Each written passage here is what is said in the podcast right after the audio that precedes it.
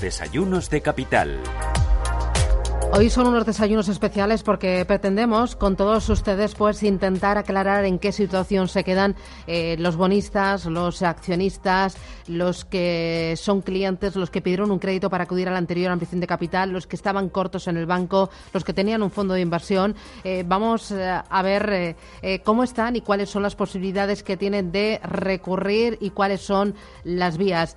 Saludo a Ignacio Aragón. Ignacio, ¿qué tal? Muy buenos días. Buenos días. Ignacio Aragón es socio de Cremades Calvo Sotelo Abogados y portavoz de EMEC. Me decías que en el despacho habéis tenido que contratar a gente para atender las llamadas telefónicas porque estáis recibiendo de todo el país casos de personas que están pillados con el popular de una o de otra manera. Pues efectivamente ha sido un aluvión que, bueno, que hemos, como bien dices, hemos tenido que contratar eh, pues, pues un call center, casi que, gestione las cientos, las miles de llamadas, no solo a la oficina de Madrid, sino a las oficinas que, que el despacho tenemos por toda España. De hecho, incluso se van a organizar, eh, por ejemplo, en Barcelona, eh, como ya se hizo en Madrid y de nuevo se hará, mm, sesiones informativas presenciales eh, para que los accionistas pues también puedan exponer su situación, se les pueda explicar con claridad cuáles son las, las alternativas, las vías jurídicas que tenemos para intentar reclamar lo que entendemos que se les ha confiscado, así claramente. Y, y, la verdad que, bueno, pues pues eh, intentando ayudarles ¿eh? intentando darles esperanza y gestionar, pues como dicen, las miles de llamadas que, bueno, nos tienen desbordados. Bueno, eh, vamos a enseguida explicar eh, qué tipo de actuaciones se pueden hacer en cada caso, contra quiénes vais a ir mm. y qué posibilidades y en cuánto tiempo hay de recuperar todo lo mm. invertido o parte de lo invertido. Pero antes, Rubén, cuéntame, porque en las últimas jornadas ha habido un aluvión de anuncios de querellas. Sí, seguramente muchos más que no vamos a poder recoger aquí. Si hablamos solo de accionistas hay más de 300.000 afectados. En un primer momento los expertos calculaban que las demandas podrían superar los 1.500 millones, se pueden haber quedado incluso ya cortas. Hay que recordar que esa intervención de Popular supuso la amortización de las acciones, significó poner a cero su valor y también lo emitido en bonos contingentes convertibles y en deuda subordinada. Han empezado a moverse los despachos de abogados, los accionistas minoritarios, como nos está contando Ignacio Aragón, asociados en AEMEC, también a través del despacho de abogados Quemades y Calvo Sotelo, han presentado ante la Fiscalía Anticorrupción de la Audiencia Nacional una demanda contra los gestores del Popular. La OCU también ha presentado ante la audiencia otra querella por la pérdida de valor de las inversiones y otros como Durán y Durán Abogados también van a tomar medidas, como nos contaba en este programa Miguel Durán, que cargaba además contra el expresidente de la entidad, contra Emilio Saracho. Este señor mm, no sabemos si en realidad vino, se supone que alguien viene a salvar un banco, aquí cuando llegó no dijo que viniera a venderlo y eh, le encarga de esa gestión él, con la anuencia de que sepamos de todo su consejo de administración, a la banca comercial de la que procede. Eh, Pero por otra parte, cuando oíamos hablar eh, ahora al señor Saura, eh, si alguien aquí es inocente de todo esto, son los inversores. Luego está el presidente de Naturhaus, Félix Revuelta, que ha perdido 45 millones de euros en acciones del banco y que ha agrupado a 3.000 perjudicados con los que va a poner en marcha la maquinaria legal para presentar demandas colectivas contra los responsables de la intervención de la entidad. También criticaba a Revuelta en estos micrófonos la gestión de Saracho todos pensamos, yo primero, que iba a ser el, equipo, el hombre salvador del banco, y bueno, yo creo que dudo de su profesionalidad mucho porque no da una derechas. Es decir, ningún presidente de, ninguna entidad que cotice en bolsa, cuando hay rumorología, cuando hay cualquier tipo de comentarios en el mercado que hacen que la acción se resienta, ¿qué tiene que hacer el presidente? Pues ir a los medios y explicar la realidad de su negocio.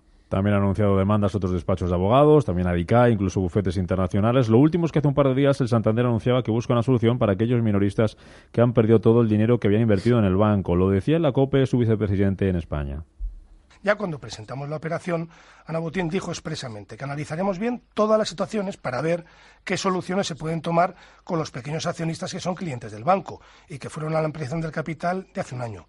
Y la verdad es que estamos avanzando bastante rápido a su dirección bueno, además de los minoristas están los inversores institucionales, los fondos y las grandes corporaciones que podrían presentar demandas argumentando la falsedad del folleto de la ampliación de capital. Mm, vosotros desde EME, ¿qué, qué demandas vais a presentar contra quién?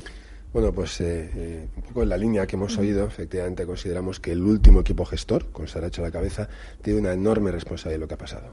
Estamos hablando de, de un banco que hasta el momento del cambio en la gestión era solvente. Nosotros incluso defendemos que la solvencia ha continuado hasta después. El problema ha sido la falta de liquidez que ha ocasionado la activación del mecanismo único de resolución. Esto es directamente imputable a Saracho y su equipo. Claro, a Saracho no vais a ir contra Ron. En principio no. Es decir, eh, nosotros, por todas las informaciones que tenemos, ten en cuenta que desde AEMEC llevamos estudiando el caso popular desde hace un año. Es decir, quizá es la asociación, vamos, quizá no, seguramente la única que realmente ha puesto denuncias ante la CNMV por toda la situación que ha pasado últimamente. Tenemos algunos oyentes. Ángel, ¿qué tal? Buenos días. Hola, buenos días. Dígame usted, Ángel. Mira, mi caso es un poco, un poco particular, porque mm. creo que no lo, no lo, he oído hasta la fecha. Eh, yo tenía una pequeña posición en opciones put vendidas del Banco Popular. Mm. Sí. No sé si todo el mundo entenderá lo que significa. Mm. Yo, yo eh, este contrato, eh, a la persona que, lo, que me había pagado a mí la prima, le daba la, la opción de venderme las acciones a un precio determinado. Hasta ahí estamos todos, ¿de acuerdo? Sí, sí. Mira, entonces, eh, el día de, la intervención del Banco Popular, yo tenía esas opciones put intactas, nadie me había ejercido la opción de vendérmelas. Pero a los dos días, MEF me carga en mi cuenta el importe total como si me hubiera vendido las acciones. Sí. Pero a mí nadie me ha entregado esas acciones, puesto que nadie me las puede entregar porque ya porque habían sido amortizadas. Claro. Entonces yo quiero saber si qué opciones tengo o qué posibilidades tengo de, reclamar a mes a lo mejor. Muy bien, gracias. Muchas gracias. Sí, bueno, esto es un caso pues muy particular, como hay tantos otros. Pues este señor tenía un producto derivado, en este caso pues una opción put.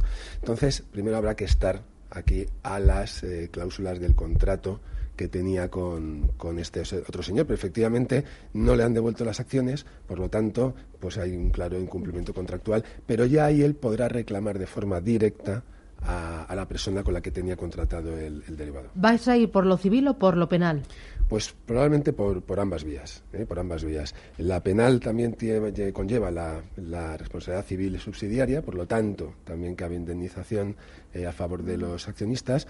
Y luego vamos a ir también en una vía que es muy importante, eh, que es la del recurso ante el Tribunal Superior de Justicia porque creemos que el mecanismo de resolución tampoco fue eh, bien aplicado en este caso. ¿El proceso cuánto se puede alargar?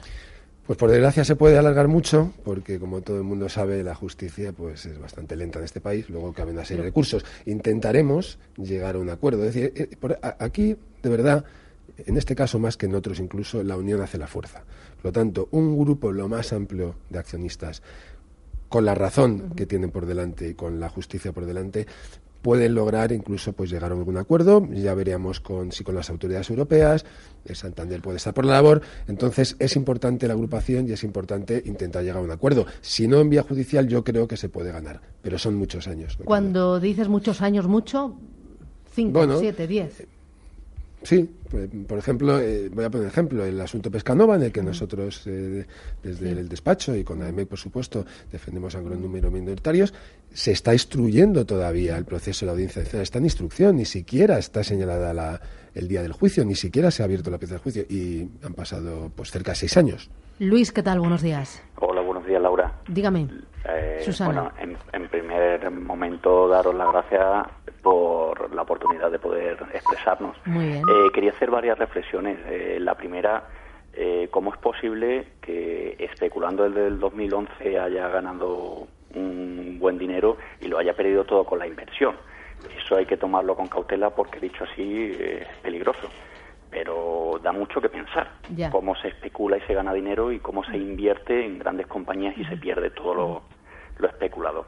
La segunda, que teniendo tanta información como tenemos del Banco Popular por todos los medios, y entre ellos pues incluidas gráficas de más de 20 años, etcétera, eh, ¿cómo puede haber tantas contradicciones entre los implicados? Eh, CNMV, Estado, organismos europeos como el MUR, eh, ¿creen que, que los, las personas que invertimos no tenemos conocimiento de todo lo que va pasando en el mercado? Y la última, eh, tendríamos que hacer, como estoy escuchando más, por suerte últimamente, más hincapié en que pensemos menos en Ángel Ron y en Saracho, que son eh, tienen su parte de culpabilidad, y que pensemos más en recuperar nuestro dinero. Creo que es más, bastante más interesante.